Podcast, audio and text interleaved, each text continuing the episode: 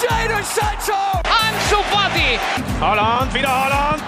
2-0! It's Martinelli and he scored! Mira, mira, mira, mira, Lemar para Joao Félix! Golazo! C'est bien fait Oh, le doublé Le doublé pour Ryan Cherkit Force 2 finds Odegaard. Martin Odegaard!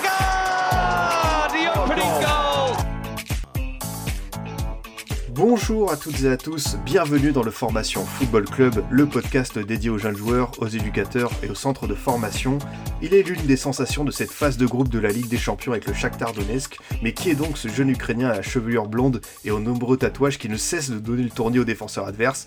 Le Formation FC se penche aujourd'hui sur Mihailo Mudrik, ailier âgé de 21 ans et promis un très bel avenir, l'occasion pour nous de vous présenter ce feu follet venu de l'Est, sous plusieurs aspects, son parcours, sa personnalité, ses qualités, ses axes de progression. On essaiera avec mes invités de deviner sa destination idéale pour poursuivre sa carrière après le Shakhtar. Justement, pour m'accompagner aujourd'hui et évoquer le phénomène Moudric, j'ai le plaisir de recevoir Timothée Pinon, journaliste à l'équipe et France Football, qui était déjà venu dans le Formation FC pour nous parler de Brentford. Comment tu vas Timothée? Salut Adrien, salut à tous. Ça va, ça va très bien, très bien, très content d'être là, donc, euh, donc tout va bien. Bah écoute, j'en suis, euh, suis ravi. Aussi présent euh, avec nous Adrien de Datascout, le très bon compte d'analyse statistique de, de, joueurs sur Twitter. J'avais reçu Mathis pour parler de Gvarashtalia. Voilà, cette fois-ci c'est Adrien qui vient avec nous. Comment ça va? Salut Adrien, bah, ça va très bien, merci. Très content de prendre le relais de Mathis pour euh, parler un petit peu de, de Moudric, euh, qui nous a fortement enchanté euh, là sur le début de saison et, et sur lequel on avait fait un, un, trade, une sorte de grosse analyse en fin d'été dernier. C'est ça, c'est ça. Bah justement, tu nous livreras au cours de l'émission quelques stats pour euh, accompagner l'impression visuelle qu'on a sur, euh, sur Moudric.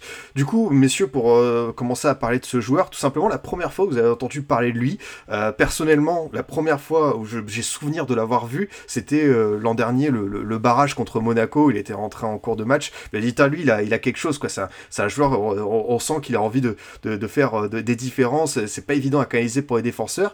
Toi, Timothée, la première fois que tu as entendu parler un peu de ce, ce, ce Yes, c'est vrai qu'il y avait eu le, barrage contre Monaco. Euh, moi, tu connais un peu mon prisme euh, madrilène, euh, notamment du côté du Real. Il avait fait un gros, gros match il y a, bah, c'était quasiment il y a un an, au Bernabeu, en phase de groupe de la Ligue des Champions. Voilà, comme tu l'as dit, on avait senti beaucoup de, personnalité dans son jeu déjà. Euh, quelque chose d'assez électrique euh, et, et, il fallait avoir du cran parce que c'était sa première titularisation, si je dis pas de bêtises, en Ligue des Champions et au Bernabeu contre le Real. Et euh, bon, le Shakhtar s'était incliné 2-1 ce soir-là, mais, mais on avait senti ouais, beaucoup de personnalité dans son jeu. Et puis voilà, quand tu suis une équipe au, fur et à mesure des semaines, chaque week-end, parfois, et ben voilà, il y a un adversaire qui te, qui tape un peu dans l'œil et où tu te dis ah ce, ce gamin-là, il a quelque chose. Et là, c'était exactement ce qui s'était passé avec Modric. Donc, euh, donc voilà, et puis après, on l'a vu réapparaître euh, au fil de, de, certaines apparitions en Ligue des Champions, et puis cette année avec, euh, avec l'explosion dont on va parler.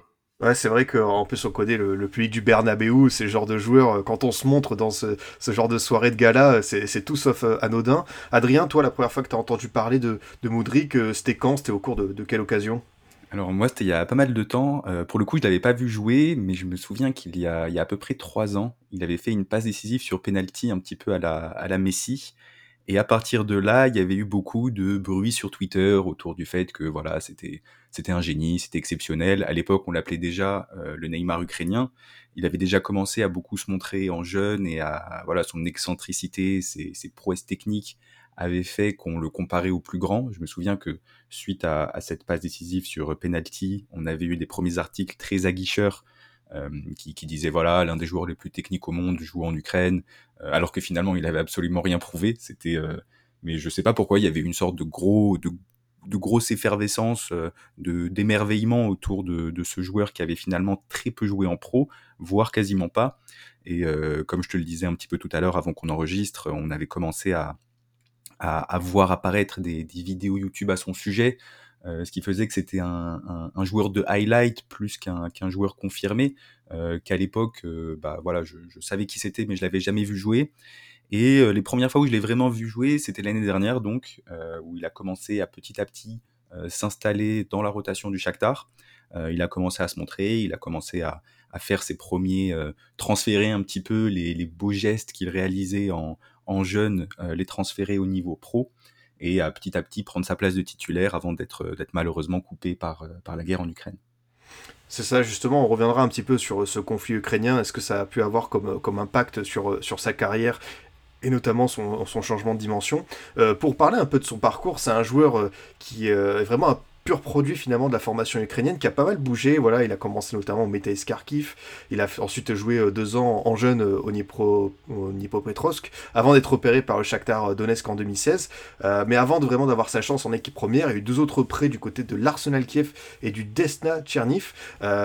Timothée, qu'est-ce qu'on peut dire finalement de, de, ce parcours, de cette jeune carrière de, de C'est quelqu'un qui a pas mal bougé, qui a, qui a, dû être en fait un peu confronté, tu vois, au jugement à travers ses prêts pour enfin avoir sa chance euh, du côté du Shakhtar. Ouais, c'est marrant et c'est un petit peu délicat d'en parler en profondeur parce que parce qu'évidemment, euh, moi, je n'ai pas eu accès à, toutes les images et à tout, tout ce qu'il a pu faire au, cours de, de, sa progression et de son parcours. C'est vrai que c'était un petit peu sinueux, ce qui est peu commun finalement quand il y a autant de talent. Euh, je ne sais pas quelles étaient les, raisons précises de, de, ces pérégrinations, on va dire, mais, mais voilà, non, ce qu'on peut dire, c'est qu'après le ce qui est intéressant quand même de, constater, c'est qu'il était toujours en équipe nationale euh, chez les jeunes. Euh, dès, dès, les U15, je crois qu'il y est. Euh, et après, après, voilà, le Shakhtar arrive en quasi post-formation, quoi. Et puis, et puis là-bas, il dispute la Youth League. il chiffre pas trop à ce moment-là. voilà, comme, comme le disait Adrien un petit peu avant, on remarque déjà quelques, quelques éclairs, quelques petites bribes de son talent, avec notamment ouais, fameux penalty et puis euh, et puis voilà quelques quelques dribbles euh, super intéressant. On sent un gros potentiel, mais voilà il a fallu le, polir ce diamant et puis euh, et puis on y reviendra, mais il y a, il y a la relation avec De Zerbi qui change un petit peu tout. Et, c'est là qu'on peut analyser le talent sous toutes les formes que l'on veut. Mais à un moment donné, il faut une rencontre aussi avec un entraîneur qui est capable de tirer le meilleur de vous-même, de vous faire comprendre que vous avez quelque chose de spécial. Et là, en l'occurrence, ce coach-là, ça a été De Zerbi. Mais il y a vraiment parfois, voilà, tu le sais mieux que, quiconque pour, euh, pour travailler sur les jeunes euh, quasiment au quotidien. Euh, voilà, il faut une rencontre, il faut quelque chose qui, qui révèle le talent et voilà, il faut ce surplus de confiance et, c'est le Shakhtar qui lui a donné, le Shakhtar qui a su être patient avec lui. Et après, avec un contexte un petit peu plus favorable ces derniers mois, enfin, favorable au niveau du, du football, mais là encore, on y, on y reviendra tu fais bien de parler de, de Zerbi, on va y revenir juste après sur euh, ce déclic qu'il a eu avec euh, ce coach euh, qu'on apprécie. juste Adrien pour poursuivre la discussion, il revient au, au Shakhtar début janvier 2021 il y a encore les Brésiliens, parce que les Brésiliens ont fui vraiment au moment où la guerre éclate en, en février 2022 il est quand même élu meilleur joueur du Shakhtar sur la 2021, alors qu'il y a quand même des beaux noms, tu. Il y a, il y Tété qu'on voit du côté de l'OL, il y a David Neres, il y a Pedrinho, il y a un paquet de vrais bons joueurs et Moudric s'impose directement. Je pense que ça en dit beaucoup sur euh, bah, le talent qui peut surgir au milieu d'autres joueurs de, joueurs qualité. Il a eu son premier prêt qui était à l'Arsenal Kiev, euh, sur lequel il n'avait pas énormément joué. Et l'année suivante, il était censé passer toute la saison à, Desna, donc un autre club qui est en première division ukrainienne. Et euh, d'après ce que j'ai lu, ce qui s'est passé à ce moment-là, c'est que euh, il commençait donc à s'imposer à Desna, il commençait à enchaîner les minutes, alors qu'initialement il partait pas forcément comme un titulaire indiscutable. Il a été rappelé de près par le Shakhtar parce que Solomon, qui était l'Aurélie titulaire euh, gauche à l'époque, donc au poste de, de Moudric, devait partir en première ligue. Donc le club a voulu assurer le coup en rappelant Moudric. finalement, Solomon n'est pas parti et Moudric s'est retrouvé à faire banquette et à être ralenti dans son éclosion. Et euh, c'est finalement ce qui, caractérise un petit peu le début de carrière de Moudric, qui est à chaque fois coupé euh, au moment où il se met à, percer et, à, prendre sa place. Parce que c'est justement ce qui se passe sur la, saison suivante, la 2021-2022, donc la saison dernière. Euh, il est intégré à la rotation du Shakhtar au tout début de la saison, donc c'est le, remplaçant euh, officiel de Solomon il fait quelques entrées en jeu, il finit par s'imposer euh, comme titulaire au poste d'ailier gauche. Euh, il joue les gros matchs, donc comme on l'avait mentionné précédemment, contre le Real, contre Monaco. Euh, mais c'était tout de même initialement un second choix dans la rotation, c'était pas le, joueur phare. et à partir de la 15e journée, tout change, et là il enchaîne quatre titularisations consécutives. Ça devient le titulaire, ça devient la personne, le tributaire du poste, celui, qui, celui sur qui on compte sur l'aile gauche, et euh, bah, c'est justement pile le moment où, la guerre éclate et, où le championnat est arrêté. Donc euh, finalement, après, après trois années à se battre pour se trouver une place de titulaire et trouver un peu de continuité dans son temps de jeu, c'est exactement, exactement au moment où ça arrive qu'il doit s'arrêter. Ouais, c'est exactement ça. Et, du coup, Timothée, pour revenir sur sa relation avec De Zerbi, qui arrive au cours de l'été 2021, de Zerbi dit cette phrase très très forte quand même. Si je ne l'amène pas, si j'amène pas Moudric à un très haut niveau, je considérerais ça comme un échec personnel. Je pense que quand on connaît la, qualité, le pedigree de Zerbi et euh, son travail avec euh, les jeunes du côté de Sassuolo, je pense que ça en dit long sur euh, les attentes qu'il avait par rapport à, à. Ouais, c'est ça. Et puis en fait, ce que tu viens de dire, il lui dit aussi à lui, quoi, les yeux dans les yeux. et et quand vous parlez un petit peu aux gens du Shakhtar, euh, ils vous ressortent tous euh, la même anecdote. En fait, c'est ce meeting un peu clé euh, entre le coach et, son, joueur, et où il lui fait comprendre que voilà, si et, puis il lui fait peser aussi une responsabilité en lui disant si t'exploses pas sous ma responsabilité à moi, ça va être compliqué quoi. Il lui dit pas t'exploseras jamais, mais mais il lui fait bien comprendre que lui va essayer de d'établir une espèce de contexte dans lequel il pourra il pourra s'épanouir et voilà, maintenant, après, ça va être à lui de, faire le boulot. Euh, il le fait plutôt bien, ça se passe plutôt bien. Euh, et voilà, après, encore une fois, il y a, la guerre qui arrive et, il y aura d'autres euh, opportunités après pour lui. Ce qu'il faut souligner aussi, c'est que le, conflit, évidemment, a été un, drame pour, l'Ukraine et pour lui et pour certains de ses amis. On l'a senti touché même sur les réseaux. Et puis, on sent qu'il est peut-être un petit peu aussi investi d'une espèce de mission. Mais, il a aussi tiré profit de la période. Euh, il a énormément bossé pendant ce moment-là. Et encore une fois, euh, le fait qu'il ait su à chaque fois attendre un peu son heure, qu'il ait eu quelques écueils par-ci par-là et qu'il ait su les, surmonter à chaque fois. Et puis là, après, avec l'apparition d'un énorme écueil pour le coup, qui est la guerre, et revenir encore à nouveau et, et faire la saison qu'il est en train de faire, euh, ça en dit long aussi sur, sur sa personnalité. quoi. Non mais c'est clair, c'est clair que c'est un, joueur, euh, je pense qu'on y reviendra justement sur, euh, son, mental parce que euh, je pense qu'il a déjà montré beaucoup de, de qualités sur ce, sur ce plan-là.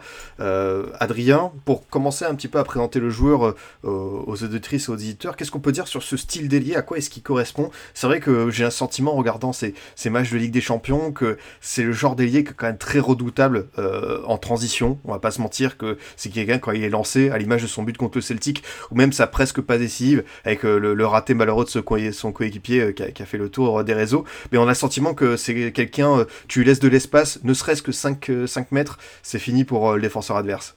Ouais, alors c'est un joueur qui a justement beaucoup fait évoluer son style de jeu entre la saison passée et cette saison. L'année dernière, c'était vraiment un ailier à l'ancienne, qui répétait toujours la même action, c'est-à-dire contrôle, accélération sur l'aile, centre.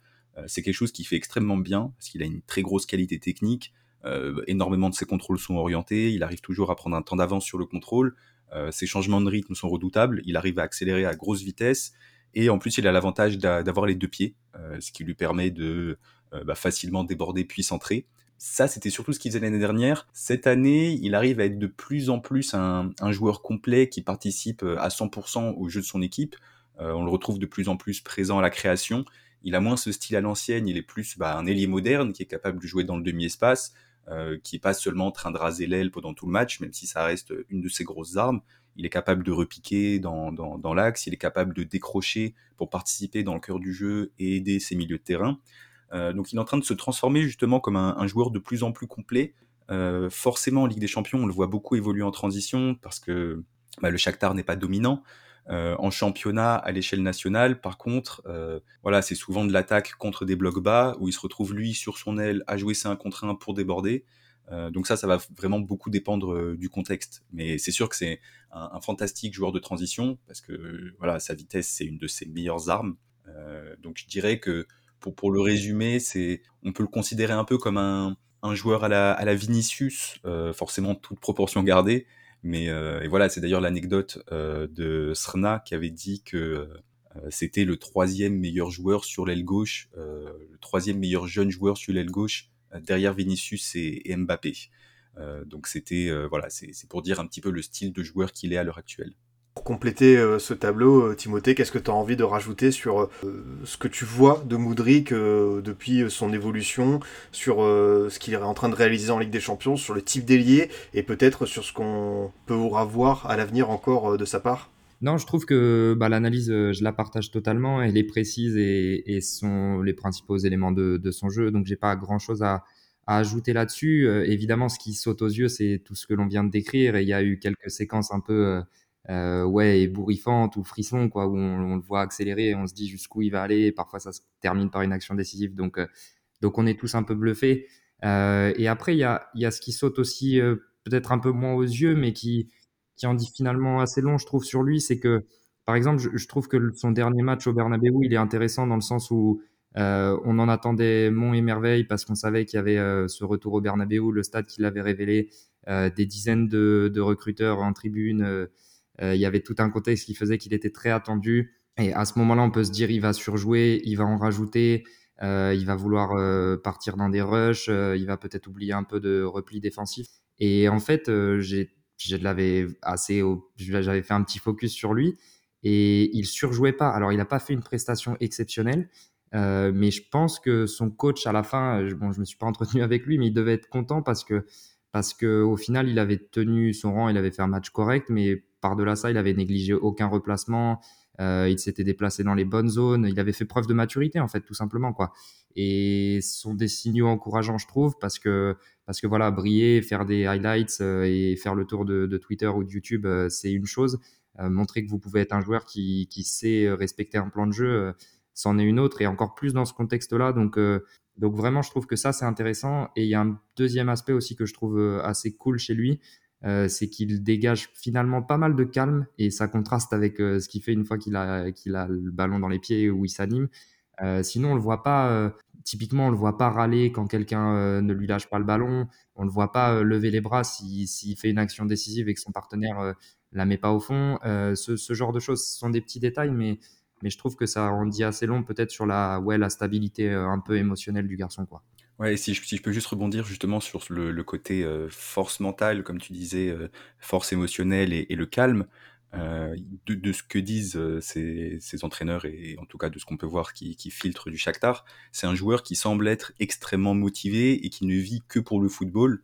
Euh, il disait lui-même que son objectif c'est d'aller jusqu'au Ballon d'Or, qu'à l'heure actuelle il est qu'à 20% de ses capacités et euh, ses coachs disent que voilà, il arrive en premier à l'entraînement, il part en dernier, qu'il est vraiment là pour progresser, pour devenir le meilleur, et qu'il est totalement focus sur ça, euh, sachant qu'il encaisse la, pression depuis tout de même des années d'être euh, sûrement bah, la jeune idole ukrainienne.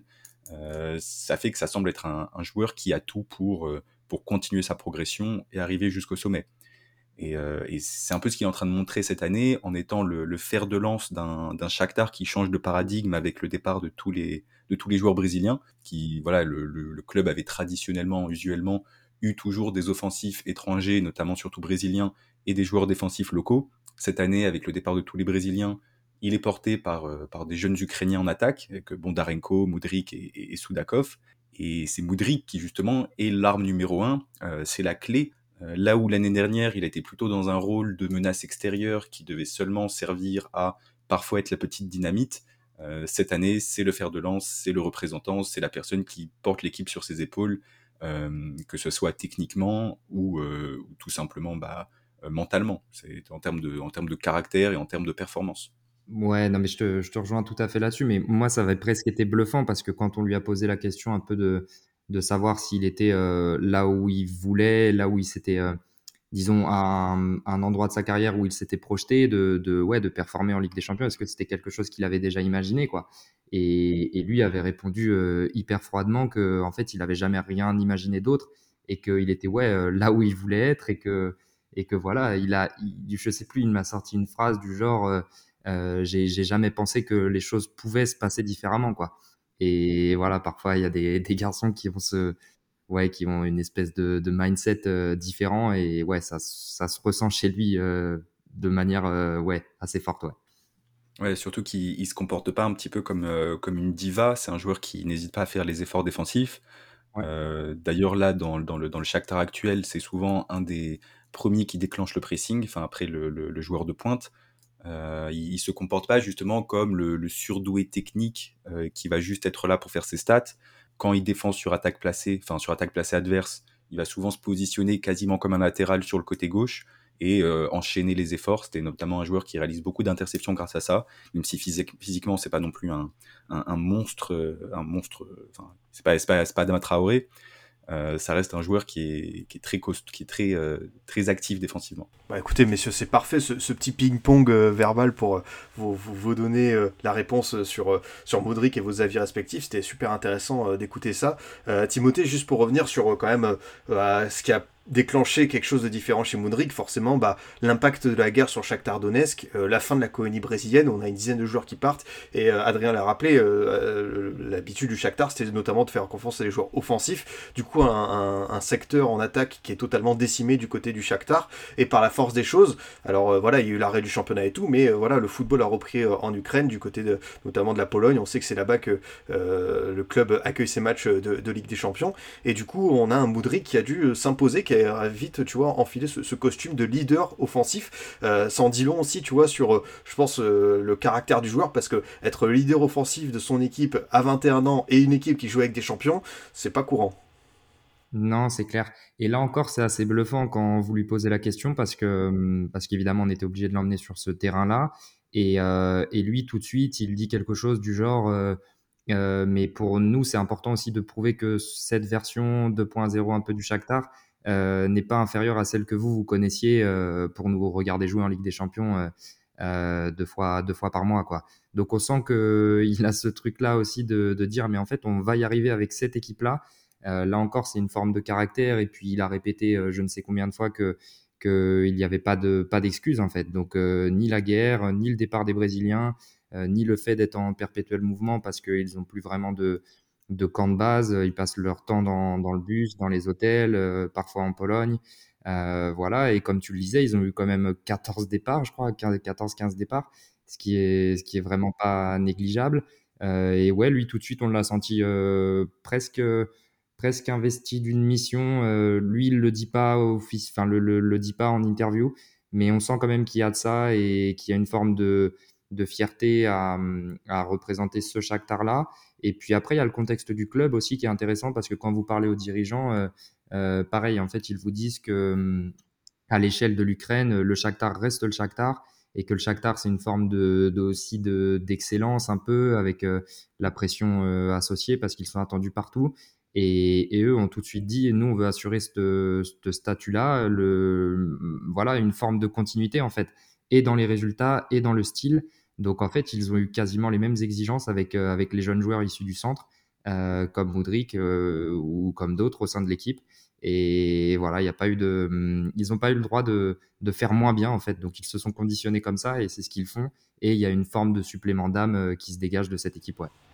Merci de me raconter un peu les, les coulisses de cet entretien que tu as pu avoir avec, avec ce jeune joueur. Et euh, Adrien, pour poursuivre la, la, discussion, tu as commencé à le dire, et c'est intéressant de se replonger là-dedans, c'est quoi finalement les points forts de Boudric? Qu'est-ce qui fait qu'aujourd'hui c'est un joueur qui est un petit peu à part et qui se détache, euh, qu qu qui sort un petit peu du lot, tu vois, en Ligue des Champions, et qui va peut-être, voilà, il y aura une finale à jouer contre Leipzig pour euh, arracher une place en huitième de finale, c'est peut-être le joueur qui va emmener son équipe, et Thibaut l'a rappelé, c'est, voilà, tu as une équipe qui a été euh, amputée de 15 éléments, il n'y a pas beaucoup d'équipes, je pense que si tu enlèves 15 joueurs 6 mois plus tôt, qui pourraient réussir à refaire un petit recrutement, compter sur les jeunes et pouvoir aller euh, au tour suivant en Ligue des Champions. Et Moudric euh, en serait un, un protagoniste majeur.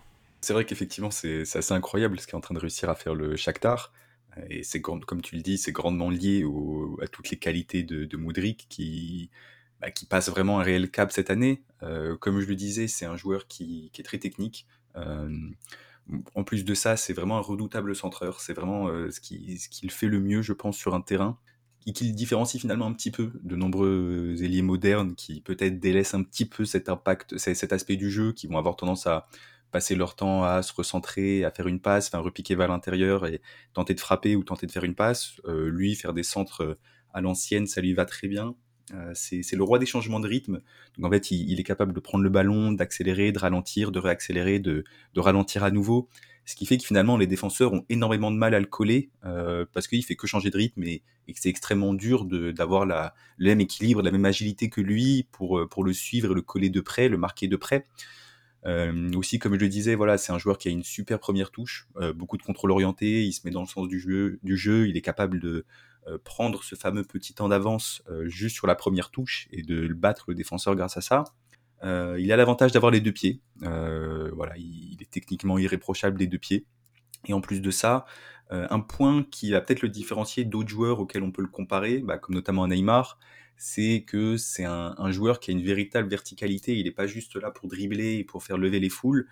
Euh, il joue tout de même majoritairement utile. Donc parfois il y a des petits gestes où tu te dis bon, euh, ils n'étaient pas forcément nécessaires, euh, mais c'est pas juste un, dribbleur fantasque de compilation YouTube. Euh, il joue pour marquer, pour faire marquer. Euh, son objectif, c'est vraiment le résultat et l'efficacité. c'est voilà, tu le disais aussi tout à l'heure, c'est un super contre-attaquant. Il interprète bien les espaces, il est capable de de se projeter à, à, grande vitesse, que ça soit pour faire un appel en profondeur ou pour, pour porter le ballon. Euh, puisque justement c'est un, joueur qui, fait gagner beaucoup de terrain balle au pied, il est capable de remonter très bas le ballon et d'avoir une, magnifique conduite de balle pour, euh, pour amener la balle dans, le dernier tir adverse. Euh, forcément, c'est des qualités qui viennent aussi avec euh, bah, les défauts qui, lui sont, associés à ces qualités, dans le sens où il a un petit côté parfois poulet sans tête, où il va s'empaler sur la défense sans que tu comprennes exactement ce qu'il voulait faire, à tenter parfois un petit dribble de trop, à tenter la, la solution, une solution individuelle là où elle n'est pas forcément adaptée un point aussi qui va être assez, euh, assez faible euh, et sur lequel il a sûrement un, bel axe de progression, ce serait sa, sa frappe de balle. Euh, c'est assez cocasse de dire ça après son, son, but de cette semaine en Ligue des Champions où il met une un magnifique but. Mais finalement, c'est un joueur qui n'a pas une finition incroyable, euh, notamment dans la surface. Euh, il tente d'ailleurs finalement assez peu sa chance. Euh, souvent, tu le vois faire des petits dribbles dans la surface, trouver une belle, un bel angle où tu te dis que d'autres joueurs auraient tenté leur chance. lui, il le fait pas. Euh, il tire assez peu et quand il le fait, c'est pas exceptionnel. C'est d'ailleurs pour cette raison-là que l'année dernière, il, était assez euh, léger en termes de statistiques. Cette année, ça a été bien corrigé, en termes de, en termes buts marqués. Cette année, il en a mis un petit peu plus, mais c'est quand même un aspect qui, reste lacunaire dans son jeu. Euh, et les points sur lesquels il a beaucoup progressé, voilà, c'est à la construction. Euh, l'année dernière, il avait peut-être parfois des petits soucis pour euh, se retourner, pour participer entre les lignes. quand il n'était pas servi sur l'aile dans un rôle de menace extérieure, il était bah, parfois assez neutre, assez fade. Cette année, c'est beaucoup mieux. Euh, il, voilà, il se passe dans le demi-espace, il aide ses milieux, il n'a pas peur de jouer le ballon entre les lignes, dans la densité, euh, alors que l'année dernière, il avait tendance à plutôt l'éviter. Et après, euh, voilà, je ne sais pas si c'est encore le cas, mais l'année dernière, on pouvait noter qu'il était parfois un peu naïf, où euh, tu le voyais déborder, faire un mouvement qui allait entraîner un geste, euh, une faute de l'adversaire, et au lieu de se laisser tomber, il se battait. Et il, voilà, il, il attrapait pas le penalty là où beaucoup d'autres joueurs un peu plus expérimentés euh, auraient pu auraient pu gagner des penalties ou, des fautes. Donc euh, ce serait pour moi un peu le résumé de ses qualités et de ses défauts, c'est-à-dire du coup un joueur extrêmement provoquant, mais qui a encore un petit peu de, de progrès à faire dans le dernier geste. Bah c'est parfait, écoute, t'as fait à la fois les points forts et les points faibles, t'as as été, t'as tout résumé. Ça, ça vient avec. Ouais, je, le devine. Euh, Timothée, peut-être un, biais sur lequel on peut insister, c'est pas un joueur qui fait beaucoup de stats. Alors bon, moi c'est pas le, prisme par lequel j'ai envie de juger tous les jeunes joueurs, mais peut-être que pour l'avenir, c'est vrai que c'est quelqu'un qui va devoir euh, un peu plus peut-être marquer, faire de passes décisives pour rentrer, tu vois, dans cette catégorie de, joueurs, dans une autre dimension, parce que malheureusement euh, aujourd'hui dans, dans, ce football de 2022, il sera aussi jugé par ça. Ouais, ouais, il, il aura pas le choix. Hein. C'est sûr, comme tu le dis, euh, vu, vu les, tendances actuelles. Et puis, et puis, si on file la comparaison avec d'autres ailiers, en fait, vous êtes obligé, si vous voulez faire partie du gratin, de, de chiffrer et d'être euh, quasi décisif lors de tous les matchs. Après, euh, après, je crois. Alors, je sais pas si j'ai les, les, les, chiffres exacts, mais il me semble j'ai quelque chose comme 16 passes décisives en carrière. Euh, et il en est qu'à 35 matchs pro, en fait, quelque chose comme ça. Euh, donc ça commence quand même à, faire.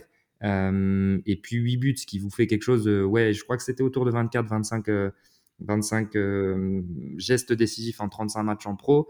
donc c'est quand même pas mal, il me semble. Et, et voilà, après, oui, c'est sûr qu'il a encore une petite marge de progression à ce niveau-là. Mais, mais voilà, j'ai l'impression que c'était que depuis le début de la saison, il est quand même passé dans un, dans une espèce de comme s'il y avait une, sorte de prise de conscience ouais et ça participe de c'est l'illustration aussi de cette recherche d'excellence qu'il semble avoir parce que on n'en a pas parlé mais pendant le pendant le l'arrêt des compétitions en Ukraine c'est un mec qui a fait énormément de muscu euh, qui a un, une ouais une chaîne postérieure euh, super développée parce qu'il passe son temps en fait à à la salle entre les matchs, il a un coach perso. Enfin voilà, on voit bien qu'il est en train de tout mettre en place et, et qu'il sait très bien sur quel terrain il va être attendu. Donc, euh, donc je pense qu'il en a conscience et je suis pas vraiment inquiet à ce niveau-là, même si c'est vrai qu'à la finition, il y avait quelques lacunes. Il y en a probablement toujours un petit peu. Mais globalement, je le trouve quand même euh, de plus en plus juste dans les derniers gestes et ça va avec la confiance aussi et il est peut-être en train de prendre conscience qu'en fait il est capable de, de chiffrer. voilà et puis sinon le, le dernier peut-être le dernier petit point qu'on peut qu'on peut souligner le concernant, c'est je, je, voulais ajouter tout à l'heure quelque chose sur le sur le sur les lacunes et maintenant on a tellement insisté sur les qualités que que j'arrive pas à le retrouver. J'avais. Mais, euh, mais non, oui, si, le, le, jeu entre les lignes, pardon, on en a parlé tout à l'heure. Et c'est vrai que, comme le soulignait Adrien, il a une, il a une première touche de balle qui est très intéressante, notamment souvent avec l'extérieur du pied. Et, voilà, j'ai l'impression que. Et puis ça va un peu avec ce qu'on disait sur le, sur le côté euh, musculeux, enfin, le fait qu'il soit quand même assez costaud, euh, notamment au niveau du bas du corps. Faudra peut-être qu'il fasse attention à ça parce qu'en fait, s'il se développe un petit peu trop physiquement, il va peut-être perdre en mobilité. Et déjà, c'était pas son point fort d'être touché entre les lignes, dans les tout petits espaces, d'enchaîner très vite, de se retourner. Il a, il a beaucoup progressé dans ce domaine-là, mais voilà, faudrait pas que ça entre en contradiction. Et, et c'est toujours ça avec les jeunes joueurs, il faut doser un peu le, travail en salle. Souvent, ils adorent ça, ils sont déterminés, ils ont l'impression que ça va leur faire franchir beaucoup de, paliers. Voilà, j'espère que le Shakhtar fait attention à tout ça et que son coach perso aussi, quoi. Ouais, je suis d'accord que cette année, il a fait des, énormes progrès euh, à, la finition, enfin d'un point de vue euh, euh, transformer une action dangereuse en une action décisive. Et euh, pour preuve, là, il a déjà joué cette saison autant de minutes que la saison passée, si on prend juste le championnat et la Ligue des Champions. Et là où l'année dernière, il avait fini à deux buts, quatre passes décisives, cette année, il est déjà à six buts, six passes décisives.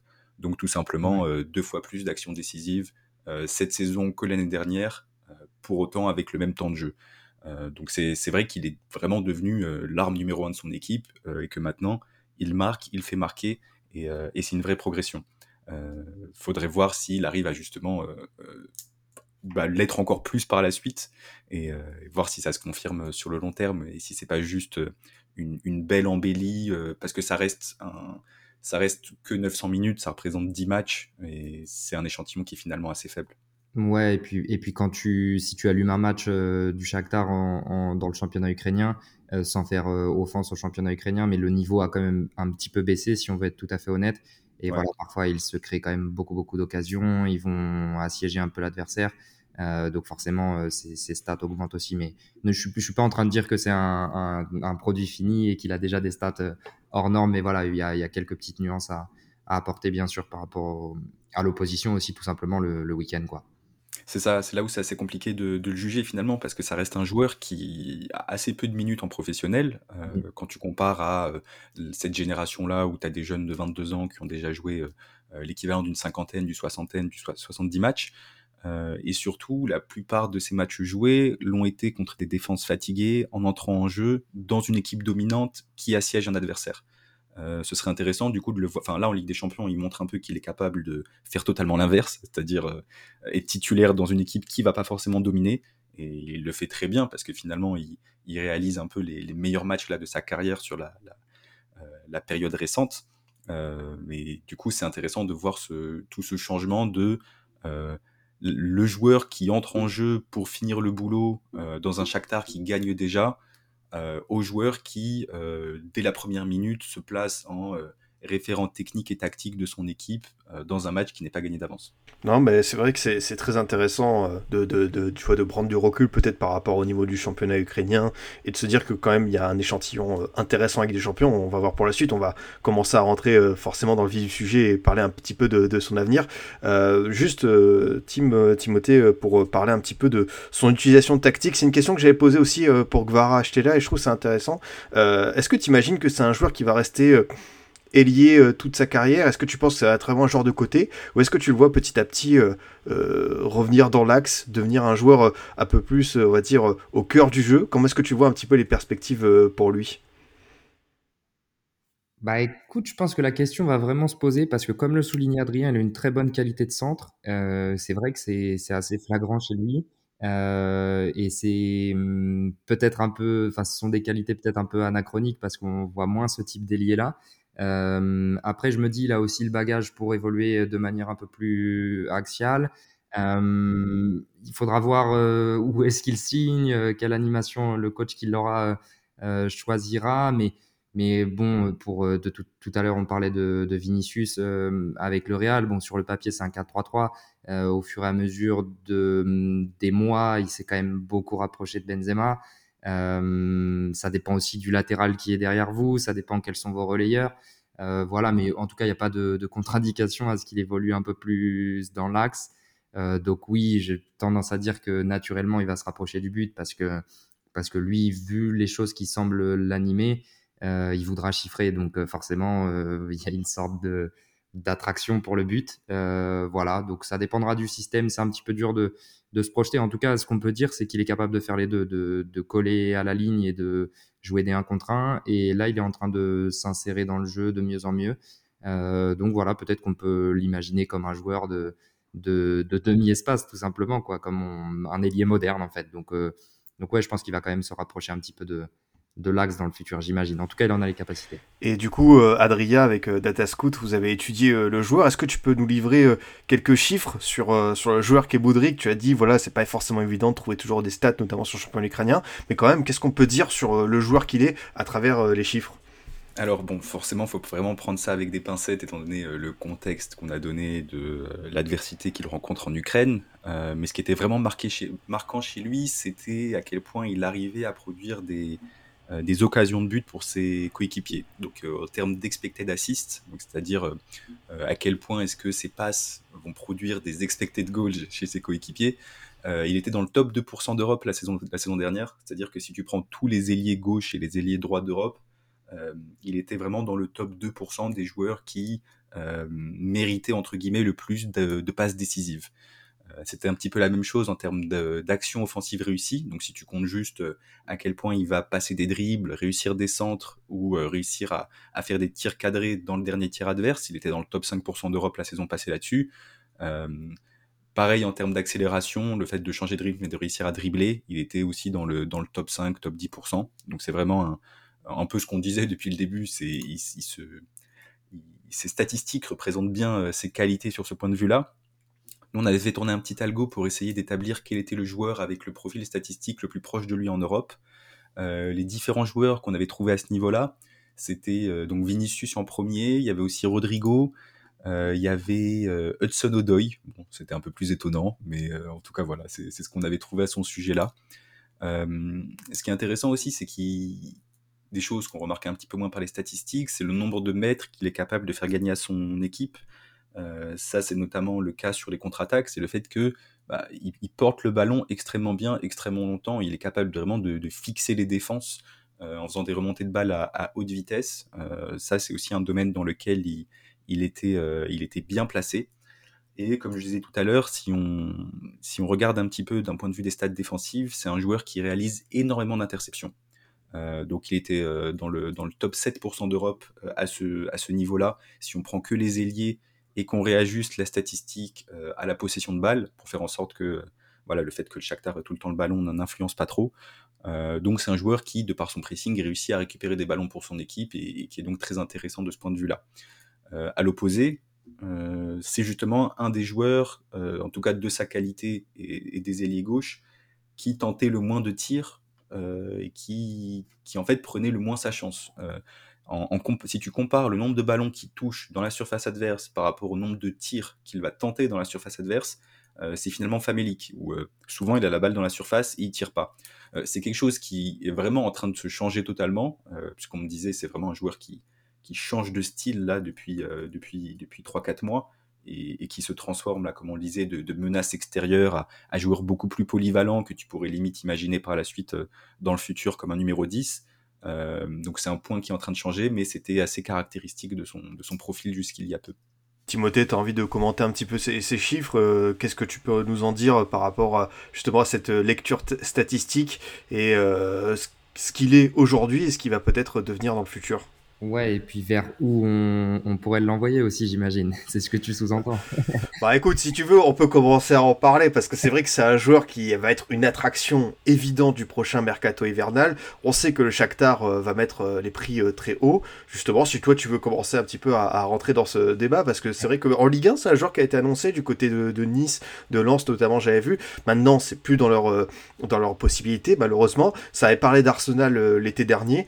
Où est-ce qu'on en est aujourd'hui pour Et voilà, si tu as envie de parler un petit peu justement de destination idéale, on a beaucoup parlé de ses qualités, à quel type de club il pourrait correspondre? Ouais, non, mais voilà, je te, disais ça parce que parce que c'est vrai qu'en écoutant Adrien, je me disais bon, euh, euh, il est véloce, il est rapide, il est capable d'attaquer les espaces, euh, il défend, il a quand même ce ouais ce, mindset qui fait que il, aide l'équipe en fait, il, il réalise des interceptions, parfois on le voit tacler, donc comme ça spontanément vous vous dites qu'il est fait pour la première ligue. Euh, ça colle aussi aux enveloppes euh, à disposition des clubs anglais. Euh, donc voilà, je pense que naturellement, c'est vers là-bas qu'on l'imagine. Mais est-ce qu'il ne ferait pas encore davantage de différence ailleurs, tant il va vite et, il est vertical? Je me dis que dans un championnat peut-être au, rythme un peu plus lent, peut-être qu'il pourrait faire aussi très mal ouais, de par ses changements de rythme. Enfin voilà, j'ai l'impression que qu'il y a quand même pas mal d'horizons qui s'offrent à lui. Euh, après, voilà, il y aura le prix parce que le Shakhtar va être euh, évidemment très exigeant. Ils savent très bien qu'ils ont un- une espèce de, diamant entre les mains. Et puis surtout, là où ils avaient été malins, c'est qu'ils l'ont prolongé avant le, le j'allais dire le déclenchement de la guerre, non, puisqu'il y avait déjà la guerre en Ukraine, mais avant le, le mois de février dernier, quoi. Et donc là, il est sous contrat jusqu'en 2026, il me semble. Euh, donc voilà, ce qui est sûr, c'est qu'il a une bonne partie de l'Europe à ses pieds et qui coûte déjà très très cher. Et puis euh, tout à l'heure, on parlait de, Dario Serna, le, directeur sportif du, du Shakhtar. Lui, en fait, il vous dit que si des ailiers comme, euh, comme Anthony ou Grealish ont coûté une centaine de millions d'euros, et bah, c'est le même tarif pour Modric. Mais voilà, je pense qu'il est un petit peu utopique là-dessus, mais il a envie que les clubs aussi comprennent qu'il va falloir respecter le Shakhtar dans cette transaction-là et pas essayer de le faire à, moindre prix parce que vous achetez au Shakhtar et pas à l'Ajax ou, ou ailleurs quoi. Donc ça va être intéressant à suivre à deux niveaux. Le, choix de la destination d'un point de vue purement footballistique et puis à quel prix il va partir quoi. Donc ça va être un, sacré feuilleton, je pense. Ton avis sur cette question, Adrien, si tu avais un club plus qu'un championnat où tu aimerais le voir évoluer dès cet hiver ou pourquoi pas à partir de l'été prochain? Alors moi, je l'imaginais bien en... Enfin, j'aurais bien aimé la Ligue 1, forcément, euh, patriotisme oblige.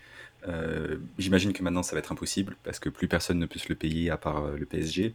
Le côté gauche du PSG est quand même déjà bien garni. Je l'aurais bien vu à Lyon, donc voilà, s'il n'y avait pas de contraintes budgétaires, parce que les, ailiers vifs, dynamiques, capables de faire des différences comme ça, font des ravages en Ligue 1.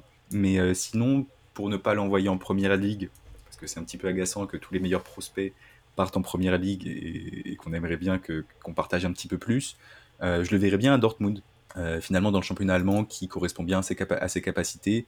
Euh, le fait qu'il soit très fort en, contre-attaque, le fait qu'il qu'il soit extrêmement dynamique, qu'il aime bien jouer des 1 contre 1, euh, qu'il qu'il soit vraiment très vertical, tourné vers l'offensive, qui cherche à marquer, à faire marquer. Enfin voilà, vu le joueur qu'on décrit, je le verrais bien être ailier dans un gros club de, de- de Bundesliga. Et qui dit gros club de Bundesliga dit, bon, le Bayern, je pense que c'est peut-être une marche qui est un petit peu trop haute à passer maintenant. Euh, mais ça pourrait être intéressant à Dortmund, qui a des petits soucis sur ses ailes, qui n'a pas vraiment de, de joueurs extrêmement convaincants euh, euh, sur le côté gauche. Donc voilà. Après, malheureusement, je pense que aussi pour Dortmund, le budget va être trop élevé. Et ouais, bah, je l'imagine, il va finir. je l'imagine bien finir dans un club comme Chelsea maintenant. C'est vrai que tu- c'est marrant que tu parles du championnat allemand parce que Leverkusen, ça faisait partie aussi des clubs qui avaient été très intéressés, qui, qui étaient prêts à mettre un prix euh, à l'époque, on va dire, euh, abordable. Donc euh, c'est vrai que même par rapport à ce qu'il peut faire en Bundesliga, on peut imaginer que c'est un joueur qui ferait beaucoup de dégâts. Timothée, est-ce qu'on peut imaginer peut-être un autre scénario c'est quand même un joueur qui a marqué des points face au, Real Madrid. C'est, on parle d'une équipe qui évidemment où il y a un très haut niveau d'exigence, ou peut-être que passer directement au Real serait très euh, haut pour Modric. Mais en même temps, on sait que c'est une équipe qui, tu vois, derrière euh, Rodrigo, Vinicius, Benzema, on sait que certains offensifs ont un peu de mal. euh, je pense, tu vois, à Hazard, à Asensio. Est-ce que ce serait pas le moment peut-être pour le Real de foncer sur ce type de joueur pour avoir aussi ce, backup sur le banc? Qu'est-ce que t'en penses, toi qui suis beaucoup ce club?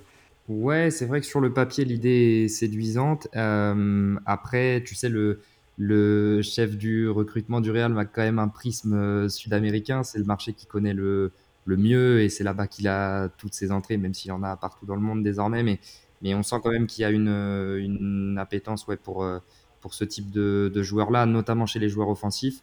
Il y a eu des rumeurs. Après, euh, c'est toujours très très dur de, de, savoir à quel point le Real est sur un joueur parce que parce qu'au final, c'est un, c'est un système très particulier avec, euh, je parlais du chef du recrutement, on parle de Johnny Calafat. Tout désormais passe quasiment par lui. Donc si lui, en son fort intérieur, a envie de faire ce joueur, euh, il aura des chances d'atterrir à Madrid parce qu'il a une force de persuasion auprès de Florentino Pérez qui est immense. Euh, avec euh, José Sanchez pardon, dans la boucle, bien sûr. Mais, mais voilà, j'ai envie de dire qu'au Real, ça dépend presque d'un seul homme. Et comme je suis pas dans, dans la confidence, je, j'en sais rien. Ça ferait sens dans le sens où, comme tu le dis, le secteur offensif euh, euh derrière les, les, jeunes recrues, euh, c'est un petit peu, j'allais dire sinistré, non, parce qu'il y a plein de clubs qui aimeraient avoir Asensio et Hazard sur leur banc. Mais, mais voilà, c'est vrai qu'il va falloir, la question va se poser tôt ou tard euh, sur ces postes-là. Euh, maintenant, voilà, le Real, c'est le Real, la marche, elle est très haute, mais, mais ils ont quand même su ces derniers temps euh, offrir un peu de temps aux jeunes, euh, ne pas les, les condamner après une saison un peu plus délicate. On l'a vu avec Vinicius, on l'a vu avec Rodrigo aussi. ils savent faire monter en puissance les jeunes maintenant. Euh, donc oui, moi si tu me demandes mon avis en tant que sympathisant, on va dire, de la Maison Blanche, je te dis oui. Euh, maintenant, je peux peux pas te dire qu'il y a un intérêt concret ou que c'est quelque chose qui est envisageable pour pour le futur. Ah bah écoute, euh, merci euh, pour ta réponse et ta sincérité sur, sur le cas euh, sur le cas Moudric. Euh, Adrien, pour parler un petit peu de son rapport avec la sélection ukrainienne, c'est un joueur qui a comment dire, il a peut-être raté le coche de peu parce que finalement l'Ukraine l'a convoqué pour la première fois lors des barrages de Coupe du Monde. il n'est rentré en jeu que voilà un quart d'heure face à l'Écosse, puis le Pays de Galles où le match où l'Ukraine avait eu un tas d'occasions, ils n'avaient pas su concrétiser. Et là depuis, il y a eu les matchs de Ligue des Nations et c'est un joueur qui s'est vraiment bien imposé, que beaucoup de, de, de temps de jeu, qui s'est fait, qui a fait ses preuves on, a le sentiment que pour la décennie à venir, ça va être un des cadres de cette équipe. Voilà, on sait qu'il y a un joueur comme Yarmolenko, par exemple, qui commence à être un peu vieillissant. Pour le coup, l'Ukraine va pouvoir compter euh, sur, euh, ce joueur pour, euh, pour pas mal d'années. C'est ça, c'est un joueur qui était quand même habitué des sélections de jeunes, je veux dire du coup qui était vraiment dans le qui était bien connu et qui était qui était pisté depuis longtemps. Mais effectivement, comme il n'était pas titulaire, euh, il était pas titulaire en club, il a mis beaucoup de temps finalement à, prendre sa place. on a déjà détaillé son parcours. Euh, ses apparitions ne sont que récentes. Euh, il y a aussi l'Ukraine qui, enfin, sans être non plus un, expert total de, ce pays-là, qui arrive avec une nouvelle génération de jeunes pour remplacer celle qu'on connaît bien avec Yaremchuk, Yarmolenko, Zinchenko, qui arrive donc avec des joueurs qui sont qui sont plus jeunes, qui sont très techniques. Euh, je pense notamment au, au, collègue de, de Moudric euh, qui s'appelle Soudakov, qui, est aussi un jeune qui commence à, prendre sa place petit à petit. Euh, bah, faudrait voir comment, ça se prolonge. Je ne sais pas si s'il aura l'occasion dans un futur proche de faire ses preuves en sélection plus qu'en club. Je pense que son avenir passe principalement par ce qu'il parviendra à faire bah, dans, le prochain club dans lequel il sera, il sera transféré, euh, qu'on l'attend vraiment sur le côté euh, passer un cap dans un club d'une plus grande envergure, que le Shakhtar. Euh, J'imagine que les, performances en, sélection suivront. Mais voilà, pour le moment, je pense que, c'est encore un petit peu tôt pour lui pour prendre totalement les rênes de sa sélection. Ça va être, je pense, un, une, belle arme. Ça va être un joueur qui sera capable de, d'apporter sa pierre à l'édifice de, de, des prochains succès de l'Ukraine s'il y en a. Euh, voilà, faut pas oublier que ça reste un joueur très jeune, euh, qu'il a seulement 21 ans, qui commence à peine à, devenir un, leader en club donc voilà, il faut lui laisser un petit peu de temps avant qu'il qu devienne leader en sélection. Ah bah écoute, je, je te rejoins euh, totalement, on va voir euh, ce, que ça va, ce que ça va donner. Euh, Timothée, tu avais commencé à y répondre au cours de, l'émission, mais c'est une question qui était quand même essentielle. Pareil pour parler un petit peu de, la personnalité du joueur et conclure sur lui. Bah voilà, c'est vrai que c'est quelqu'un qui est habitué à la guerre. il rejoint le Shakhtar Donetsk en 2016, mais le Shakhtar n'est déjà plus dans le Donbass, vu que la guerre a éclaté, que la Donbass Arena, qui était un, très beau stade de, l'Euro 2012, a, notamment été bombardée. Voilà, c'est un joueur qui était placé entre Nipopetrovsk, Lviv, Kiev.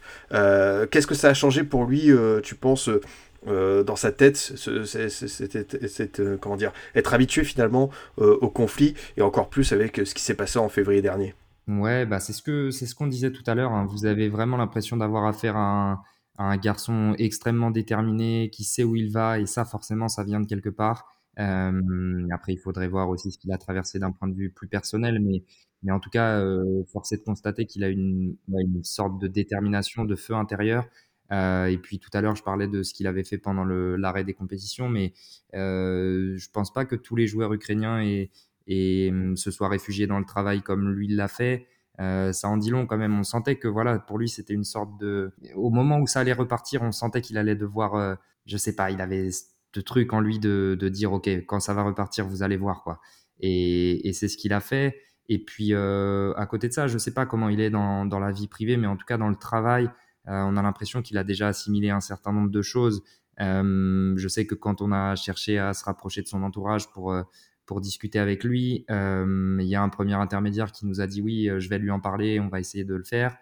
Et puis il est revenu vers nous, non, en ce moment il veut pas parler, il est concentré. Euh, voyez avec le club. Enfin voilà, il se voyait pas trop de donner une interview comme ça. Euh, il fallait l'accord du club, il fallait.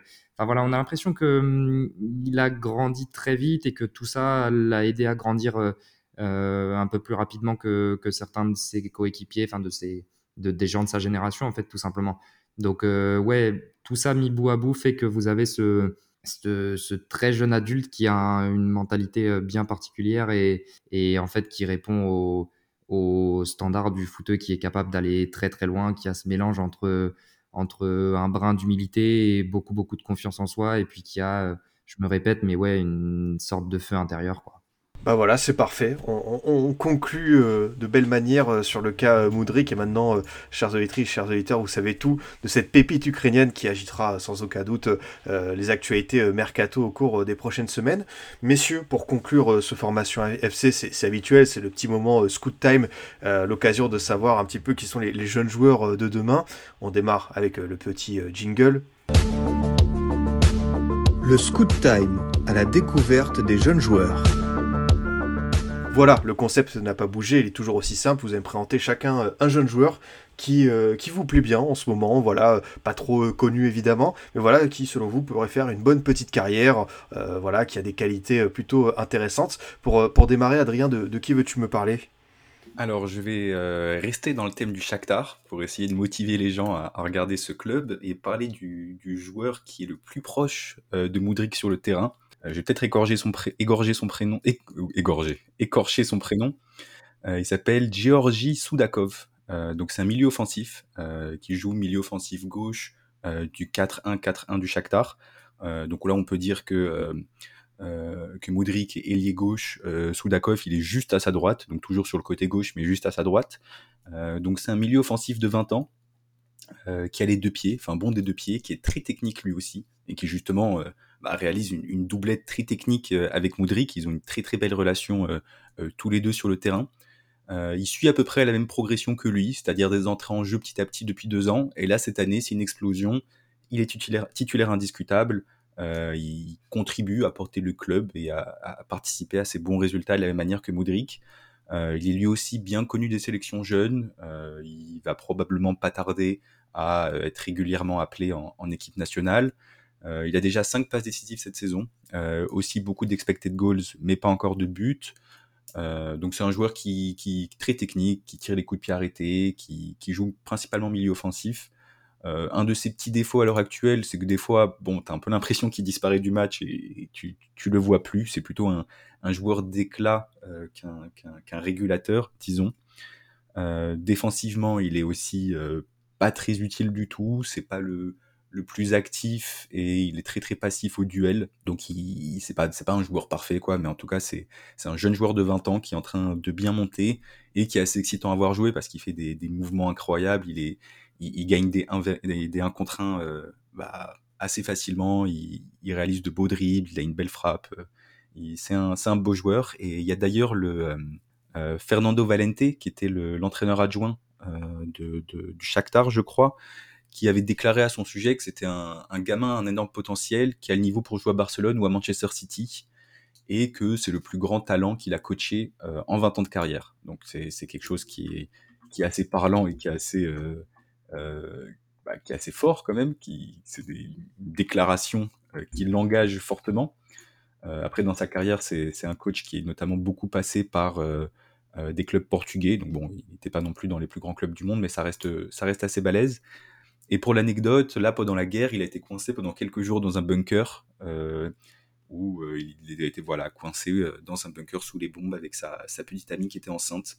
Donc j'imagine que de la même manière que Modric, euh, Soudakov est un joueur qui a une grosse force mentale et, j'espère qu'il ira loin.